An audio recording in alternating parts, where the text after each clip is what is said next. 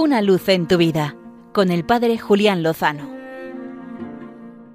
Muy buenas amigos de Radio María. La Iglesia ha tenido muy presente la oración como medio de intercesión ante los retos y las dificultades a lo largo de la historia.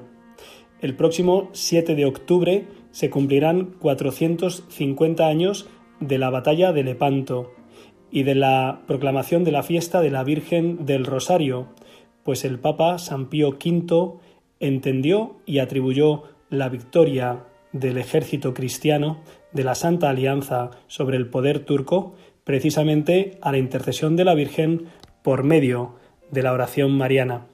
Pero no es la única batalla a lo largo de la historia en la que la Iglesia ha entendido que invocar el nombre de María ha sido su salvación.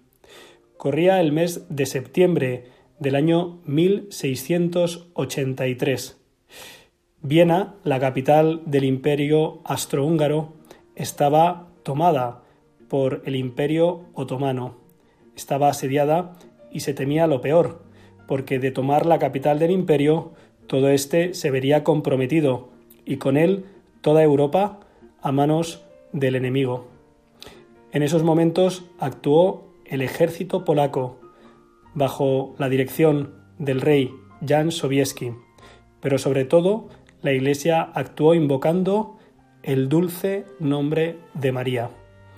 Esa es la razón por la que después de la victoria del 11 de septiembre de 1683, el 12 de septiembre se celebró una Eucaristía de acción de gracias a la Santísima Virgen María por su protección e intercesión, dando lugar a la fiesta del dulce nombre de María, que actualmente continuamos celebrando cada 12 de septiembre.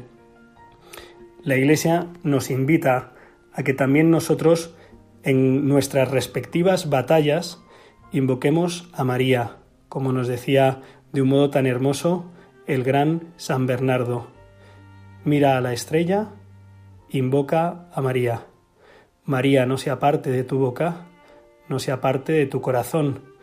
En medio de las tempestades, cuando el pecado te atribule o las circunstancias te parezcan tremendamente adversas e insuperables, invoquemos el dulce nombre de María, para vencer y para librar cada una de las batallas.